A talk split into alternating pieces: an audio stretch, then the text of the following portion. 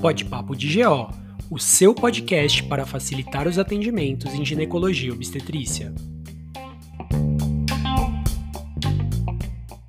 Olá, sejam bem-vindos a mais um episódio do Pod Papo de GO, o podcast para facilitar os seus atendimentos em ginecologia e obstetrícia. E hoje a gente vai falar sobre um tema bem importante, uma queixa bem comum aí no consultório do ginecologista e que muitas vezes as pacientes têm vergonha, mas que isso impacta significativamente na qualidade de vida delas, que é a incontinência urinária, então a perda de urina. E para falar sobre esse assunto, eu trouxe uma amiga minha, doutora Juliana Ribeiro, que é ginecologista e obstetra e especialista em uroginecologia pelo Hospital das Clínicas da Faculdade de Medicina da USP. Ju, muito obrigado por aceitar o convite e vamos falar um pouquinho sobre esse tema tão importante. Oi, Caê, tudo bem? Muito obrigada por ter me chamado. E vamos falar assim que é um assunto que a gente encontra bastante aí no consultório, não só de urogineco, mas de gineco geral também, né? Com certeza. E a primeira pergunta que eu vou te fazer, acho que é uma dúvida que muita gente tem é: qualquer perda urinária que a paciente refira é algo que a gente deve considerar patológico, mesmo que seja em pequena quantidade, que seja esporádico, e aí a gente tem que investigar? Ou a gente vai graduar aquilo que realmente incomoda? Como que a gente faz essa investigação? Quando que a gente deve dar importância a essa queixa? Eu acho que qualquer queixa, a queixa de qualquer perda, ela tem que ser valorizada para investigação na anamnese, né? Então, perguntar como é que aconteceu, em que contexto, como é que foi, é frequente, se não é, se impacta a qualidade de vida ou não, né? E perguntar dos hábitos da paciente. Então, por exemplo, é, nós médicos, a gente tem um hábito urinário péssimo, né? A gente dá plantão e fica às vezes seis horas sem fazer xixi. Então, assim, se a paciente diz, ah, eu fiquei, eu tava há muito tempo fora de casa sem fazer xixi, quando eu cheguei em casa, me veio uma vontade súbita muito forte, eu escapou um pouco. Isso é dentro do esperado, né? Até pela fisiologia e da nossa micção, entendeu? Então, eu acho que a queixa de qualquer perda tem que ser valorizada no sentido de investigação da anamnese, né? E aí tentar entender se isso se enquadra numa patologia ou não. Né? E daí a importância de entender como é que é a fisiologia da micção normal.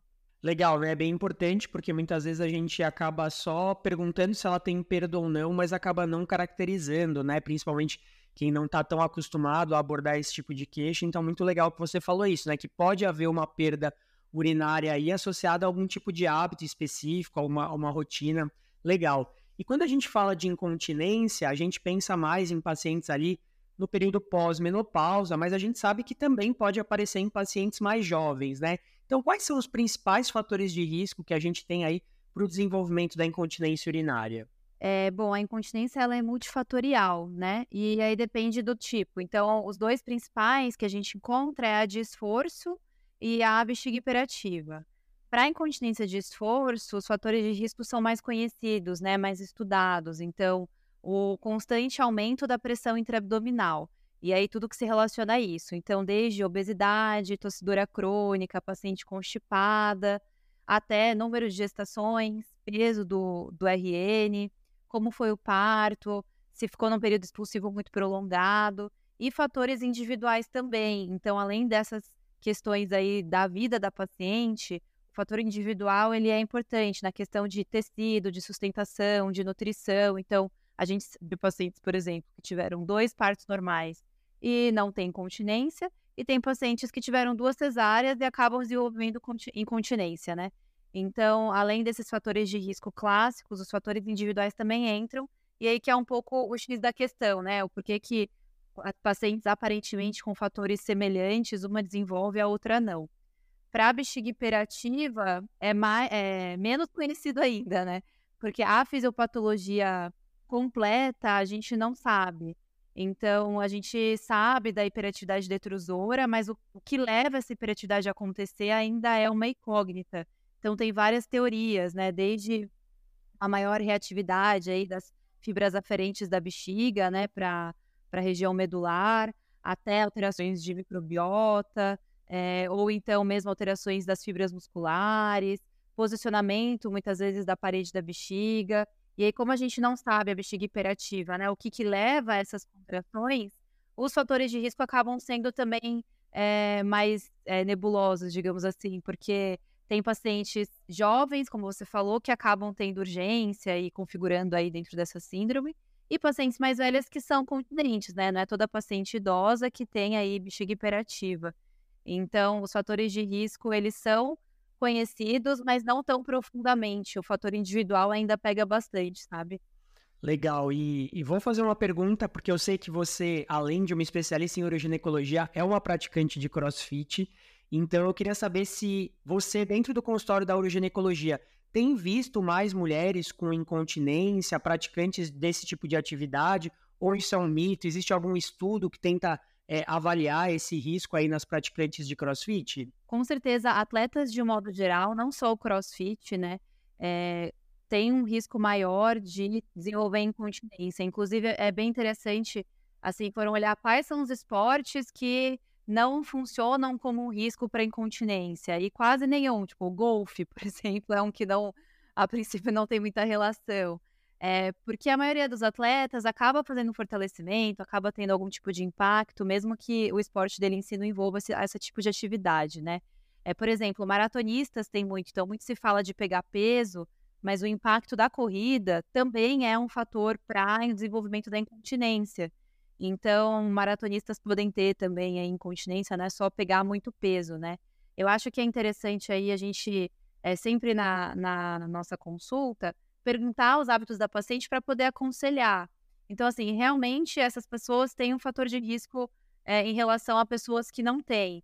Mas em, o contraponto disso é que obesidade, por exemplo, é um fator de risco também, né? Então a conclusão é que é difícil viver, né? Ou você faz muita atividade ou é, acaba aí ficando acima do peso, é achar o equilíbrio. Então, pacientes que acabam tendo bastante atividade, aí praticantes de atividade física pesada, atletas de alta performance, né? O ideal seria aconselhar é, a fazer, em conjunto com essas atividades, um fortalecimento pélvico a título de de postergar ou prevenir, né, o surgimento da incontinência. Ah, legal. Interessante a gente ver que que na verdade é o esporte em si, né? O impacto que aí as atividades físicas é, acabam levando ao assoalho pélvico que podem predispor um pouquinho aí essa, esse maior risco de incontinência. Mas então, uma vez que essa paciente chegou no nosso consultório e ela tem realmente uma perda que não parece algo esporádico, a gente vai esmiuçar ali na anamnese no exame físico, o diagnóstico de fato ali da incontinência, do tipo de incontinência, né? Então, diferenciar entre esforço e urgência, é, a gente consegue só através dos dados clínicos e do exame físico, ou a gente sempre tem que pedir algum exame complementar? Como que funciona essa questão do diagnóstico? É, ele é basicamente clínico. Claro que se você suspeitar de diferenciais, aí você vai é, investigando, mas com uma boa anamnese, você já consegue enquadrar a paciente. Eu coloco assim em três tipos de incontinência, né? A de esforço, a de urgência e a perda insensível, né? Que aí podem ser outras coisas também, a perda insensível, e lembrar que a incontinência mista é aquela que tem esforço e componente de urgência. Então, conversar com a paciente, muitas vezes você já consegue fazer o diagnóstico. É, a gente sempre costuma solicitar, né, é preconizado aí pelas sociedades internacionais, a análise urinária, né, numa primeira avaliação, porque a infecção urinária ela é o diferencial mais comum para esse tipo de esses tipos de de doenças, né? Então, acho que o principal exame complementar para você poder firmar o diagnóstico seria a urocultura e excluir outras causas metabólicas, isso entra na definição da bexiga hiperativa, por exemplo, um diabetes descompensado, uma doença neurológica, né? Mas aí você vai na parte clínica, né? Na sua anamnese que você acaba suspeitando. O que acontece, eu acho que é o diagnóstico é difícil porque a história clínica é difícil de ser tirada, né? As pacientes às vezes não conseguem entender o que a gente quer saber, não conseguem formar.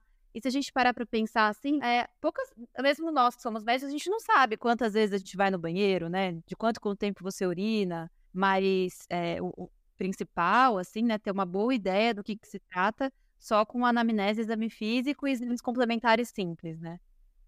Legal, é. E quando a gente está na faculdade ou até mesmo na residência, a gente ouve muito falar de estudo urodinâmico, né? A gente pensa em continência urinária e já associar, então se a paciente tem perda, eu preciso pedir estudo urodinâmico. E não é bem assim, né?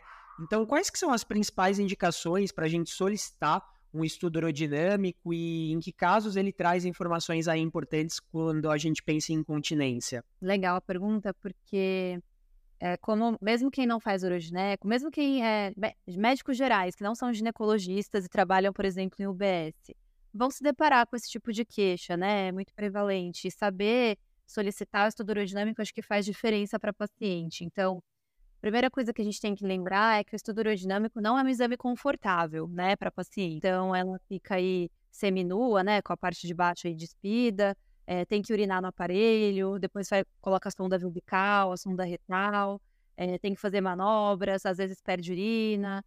Então, não é um exame muito confortável, os pacientes têm vergonha, né, e por isso mesmo a acurácia dele não é tão alta assim. Então, quando eu falo aí para os residentes, ou discutindo um pouco sobre o assunto, eu te falo que o estudo aerodinâmico ele tem que te responder uma pergunta. Então, ele tem que te dar alguma coisa que vai te ajudar a tratar, que vai, vai ajudar a elucidar esse o diagnóstico, né? É, então, acho que esse é o principal papel.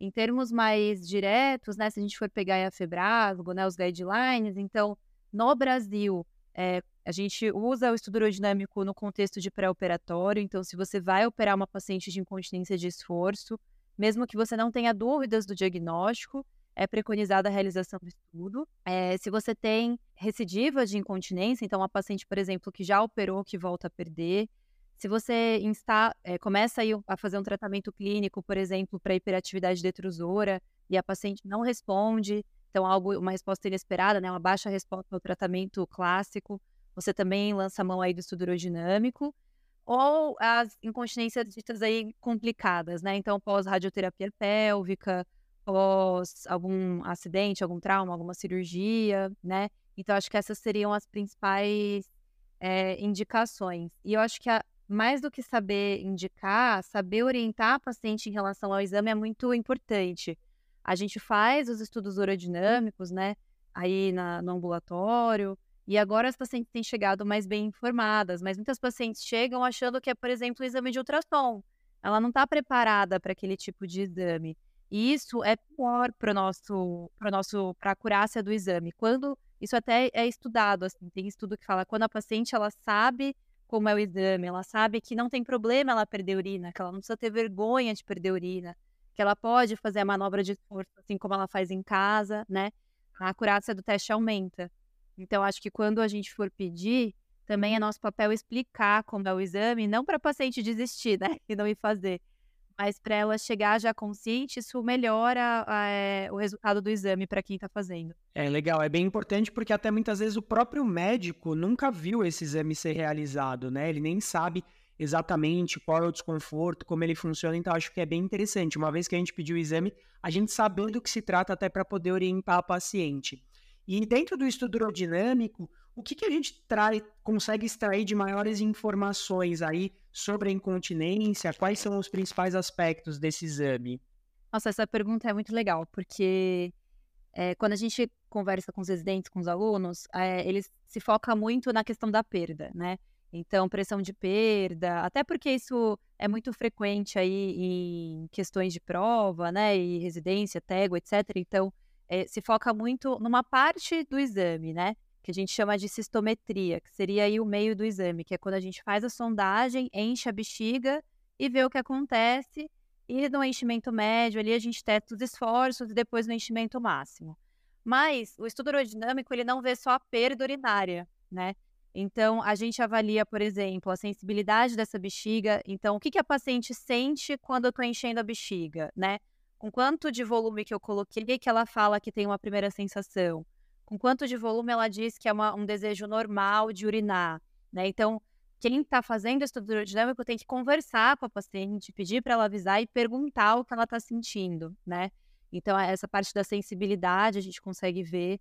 É, a gente consegue ver também como ela esvazia a bexiga, que são as pontas do exame. Então, eu falei da citometria que é o meio, né? Mas quando a paciente chega, ela urina e no final ela urina também. Então, a gente avalia o esvaziamento, desde o padrão da curva, se é uma curva contínua, se faz um bom pico de fluxo, se a paciente usa prensa abdominal para urinar, se a curva é entrecortada, se sobra resíduo, né? O quanto de resíduo sobra é, depois da micção. Então, além da, da perda, pressão de perda, manobra de esforço, né?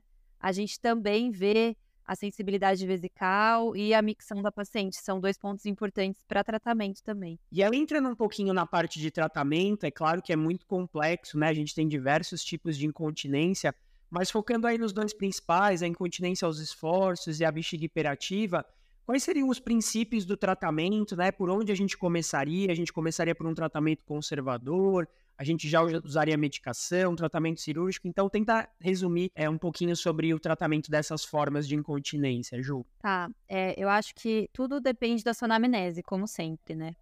Então, se, é, bexiga hiperativa, a gente sempre começa pelos hábitos da paciente. Se na sua anamnese você já vê que é uma paciente que já tem bons hábitos, então ela não ingere tanto líquido, ela evita alimentos irritativos, né? Ela não ingere líquido antes de dormir para tentar diminuir aí a noctúria. Ela não fuma, ela não usa, não consome muitos alimentos cítricos, bebidas gaseificadas. Para a medida comportamental, de repente não sobra muito mais para onde ir, né? E aí a gente lança a mão, por exemplo, no primeiro momento já de uma medida farmacológica. É, a fisioterapia, ela é sempre preconizada como primeira linha, tanto para hiperatividade quanto para esforço. Sempre vai estar tá certo, e é certo, encaminhar a paciente para fisioterapia, né? Lembrando que fisioterapia pélvica é uma coisa mais complexa do que somente exercícios de Kegel, então tem que ser um fisioterapeuta especializado. E a gente fala que o urogineco não é nada sem, as fisiotera sem os fisioterapeutas, né? Então a gente precisa de uma equipe multidisciplinar mesmo para tratar essas pacientes. Então, acho que para a bexiga hiperativa, eu iria pela anamnese, ver os hábitos, então medidas comportamentais e físio. Se logo de cara você identifica que essa paciente já tem bons hábitos, acaba, às vezes, é, propondo um tratamento farmacológico logo de início, e aí os pormenores, né, contraindicações, possibilidades de cada medicação. É, e aí, essa seria, seria o básico, né? Se tiver uma baixa resposta, uma falha a esses, esses primeiros passos, Aí você tem que rever o seu diagnóstico, né, diferenciais, e aí passar para a quarta linha de tratamento, por exemplo, um botox vesical, mas isso já é da especialidade. Né? É, para esforço, o tratamento, a, a linha de raciocínio para o tratamento é mais fácil, no sentido de que a gente é um pouco mais mecânico, assim, né? O entendimento é mais fácil. Então, a fisioterapia entra, mas, de novo, a sua anamnese é importante, porque se a paciente te conta que ela perde a mínimos esforços, você já vai pensar que ela provavelmente tem um defeito esfinteriano. Então, ela pode fazer muita fisioterapia. Dificilmente essa paciente vai ficar seca no dia a dia dela. Então, a, a chance de você indicar uma cirurgia é grande. Então, de repente, para ela, você já pede um estudo urodinâmico. E aí, para propor aí um tratamento cirúrgico. Então, a gente é, parte sempre da anamnese. E uma, um terceiro ponto que hoje em dia se fala bastante, né? É a questão da qualidade dos tecidos de sustentação da uretra, da vagina. Então, com o envelhecimento, é, aumenta o risco de você desenvolver incontinência. E após menopausa, o status aí de hipoestrogenismo da mulher contribuem para, de repente, a piora dos sintomas. Então, o estrogênio tópico vaginal, ele sempre entra nos dois tipos de, de situações, tanto para hiperatividade quanto para esforço. E muito se fala hoje do laser vaginal, né, que seria aí uma tentativa de melhor, melhorar a estrutura, a estrutura né, de sustentação do colo vesical e dos tecidos paruretrais. Ele realmente ajuda, mas para casos de incontinência de esforço mais leves, incontinência de esforço mais grave, e aí que são relacionadas a pequenos esforços, o laser também dificilmente vai ser um tratamento perto aí do, do 100%, né? Então, acho que dividindo assim fica mais fácil de, de, entender. Legal, é interessante ver, né, que, que varia bastante, né? Até porque na bexiga hiperativa é mais um, um problema funcional, né, ali da bexiga, e quando a gente está falando da incontinência aos esforços, a gente geralmente tem algum problema anatômico, né? Por isso que o tratamento acaba sendo um pouquinho diferente. E uma dúvida que eu mesmo tenho, né? A gente está muito acostumado nas pacientes com bexiga hiperativa, que não melhoraram aí com medidas comportamentais, a prescrever anticolinérgico, né? E a gente sabe que é uma medicação que tem muito efeito colateral e que não tem tanta eficácia, né? Então, ela ainda continua sendo a primeira linha para tratamento da bexiga hiperativa do ponto de vista farmacológico.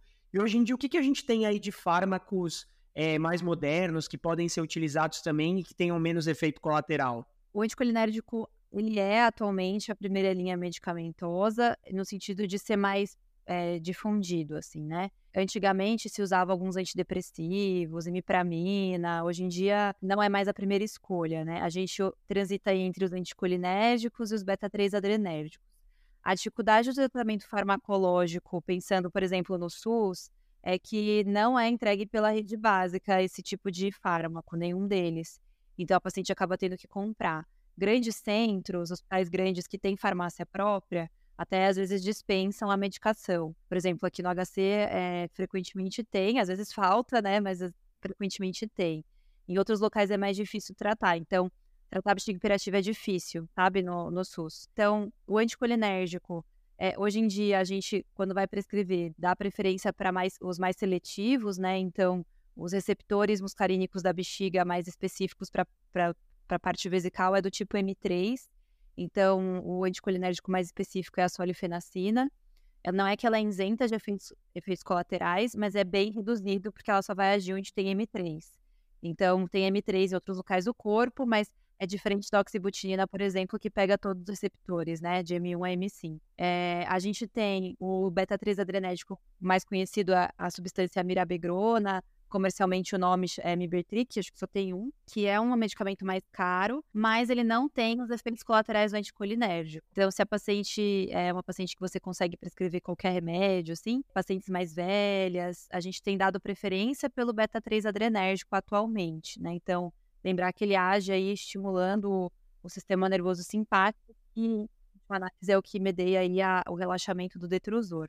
E tem um medicamento novo que a Anvisa liberou em 2021 que, chama, que é o Trospium. O Trospium, ele é um anticolinérgico, mas a vantagem dele é que ele não ultrapassa a barreira hematoencefálica. Então, dentre os efeitos colaterais dos anticolinérgicos, a gente mais conhece são boca seca, olho seco, etc. Mas também tem a questão da cognição. A longo prazo, isso pode piorar é, a parte cognitiva da paciente. Não é que o medicamento causa Alzheimer, mas ele pode ser um fator. E como o tróspio não passa a barreira hematocefálica, ele tem sido é, como preferência para as pacientes mais idosas. Então, se você pegar uma paciente mais velha, acho que a primeira escolha aí, o mais top que a gente teria hoje em dia, né, com menor efeito, seria ou um beta-3 adrenérgico ou o. E aí, eh, eu queria só perguntar, claro que é uma conduta de especialista, né, mas aí pensando no tratamento cirúrgico, né, da incontinência aos esforços, hoje em dia, qual que é a nossa primeira linha? São os slings realmente? É, como que a gente faz esse tratamento? Só uma pincelada aí para a gente entender um pouquinho também. Então, depende de que país você tá. No Brasil ainda é sling, né? O sling de letra média com a tela de polipropileno. Mas, por exemplo, na Inglaterra, vai fazer um burst ou um sling com fáscia, né? Porque as telas foram banidas.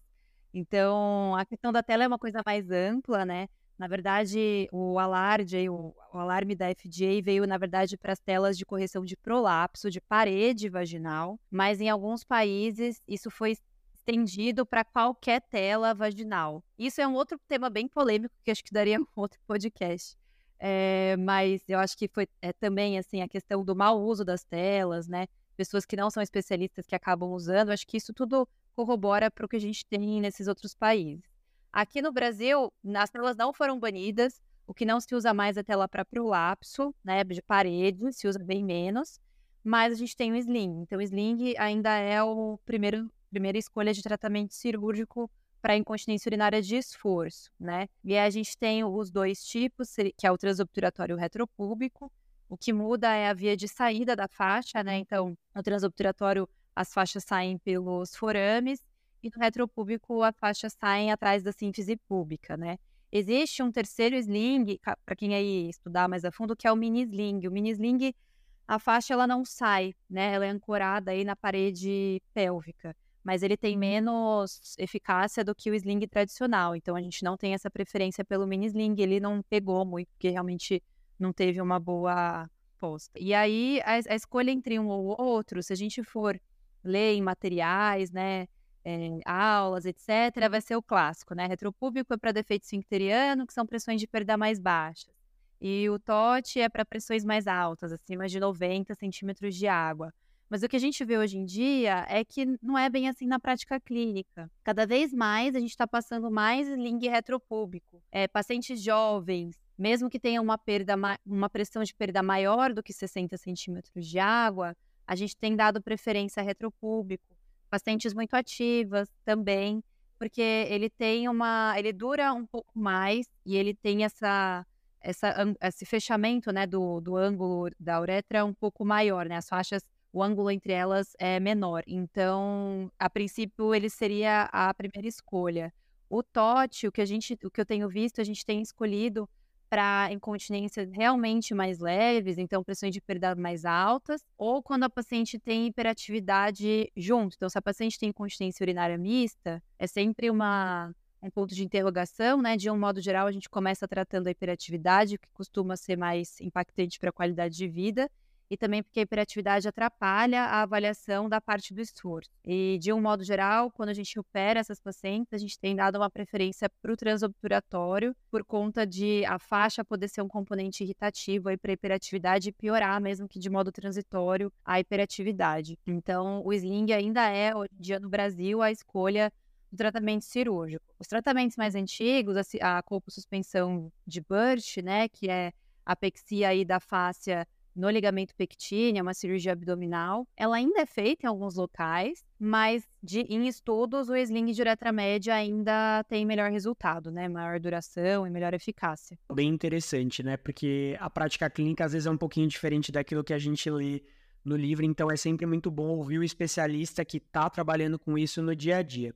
E a gente está chegando mais aí perto do final do nosso podcast. Eu queria fazer uma última pergunta para você, Ju, porque acho que é uma dúvida que muitos dos que estão escutando têm, né? Seja um ginecologista geral ou seja um médico geral que acaba atendendo pacientes com queixas ginecológicas, muitas vezes ele tem dúvida de até que ponto ele deve continuar com essa paciente ali manejando e quando ele deve encaminhar para o especialista em uroginecologia, né? Então, se você tivesse que dar um conselho aí para o médico que não está tão habituado aí a manejar casos de uroginecologia, quando que é o momento certo de fazer o encaminhamento? Ele deve encaminhar todas as pacientes?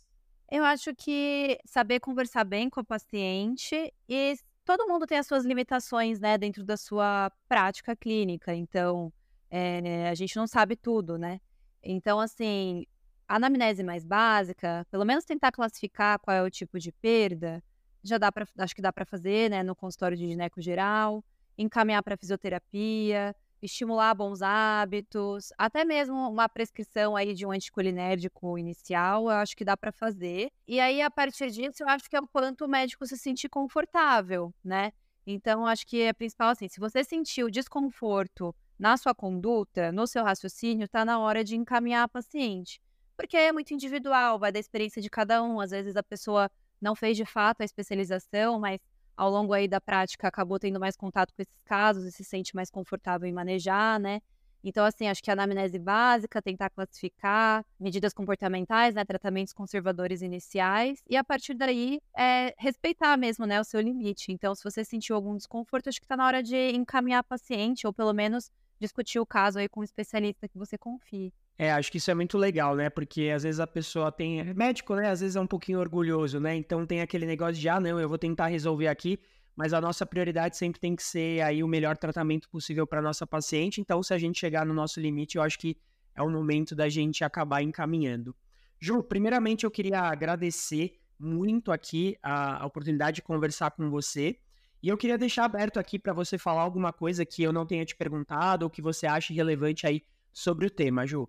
Muito obrigada, Caí, pelo convite. Foi ótimo aqui nosso bate-papo.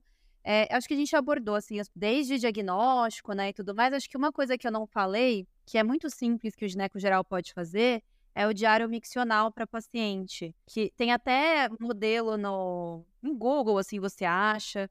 Essa é a primeira coisa que eu queria falar, que assim, é a tarefa de casa da paciente. Então, aquela paciente que a anamnese é difícil, que todo é xixi, né? Perde xixi para fazer isso, perco. É, e perde xixi de quanto quanto tempo? 10 em 10 minutos. Você pensa, meu, impossível, né? Como assim? É, então você não sabe direito como é o hábito dessa paciente, você pede para ela fazer o diário, que ela faz, faz anotações, né? Idealmente em três dias aleatórios, não seguidos, o horário e tudo que ela ingere de líquido. Então, 6 da manhã, 30 ml de café. Aí, 6 e 10, urinou. O volume que ela urinou, se teve urgência, sim ou não, se perdeu, sim ou não. Isso é tanto para o médico ter mais informações do dia a dia, quanto para a paciente é educativo. ela mesma vendo o diário, às vezes entende que ela está fazendo alguma coisa errada e percebe que alguma coisa está piorando a, a condição dela, né? E uma outra coisa que eu queria deixar de dica aí, a, a Yuga, que é a Sociedade Internacional aí de Uroginecologia, se vocês colocarem para pesquisar, né? Yuga Leaflets, eles têm panfletos para os pacientes abertos em todas as línguas, tem português, inglês, espanhol, tem várias línguas. São curtos, assim, três páginas, explicando o que, que é cada coisa, o que é um pessário, isso para coisas de urogineco em geral. O que é incontinência, o que é bexiga dolorosa, o que é estudo dinâmico. Então, se você quer orientar melhor sua paciente, você pode abrir, imprimir, depois que você explicou, para ela levar para casa, para ela ler, é um reforço. Então, isso ajuda bastante, assim, o gineco geral, acho que essas duas coisas. Muito bom, uma dica ótima aí, né? A gente que não é da área, muitas vezes acaba sofrendo para orientar, muito legal com certeza eu vou te chamar novamente para a gente discutir algum outro tema de uroginecologia, pode ser prolapsos aí, uso do laser, porque a gente tem muita coisa aí para discutir, muitas vezes a gente não tem contato. Queria mais uma vez agradecer pela sua presença, agradecer para todo mundo que está ouvindo, falar que esse foi mais um episódio do Pod Papo de GO e nas próximas semanas a gente volta com um novo episódio. Um grande abraço e até a próxima.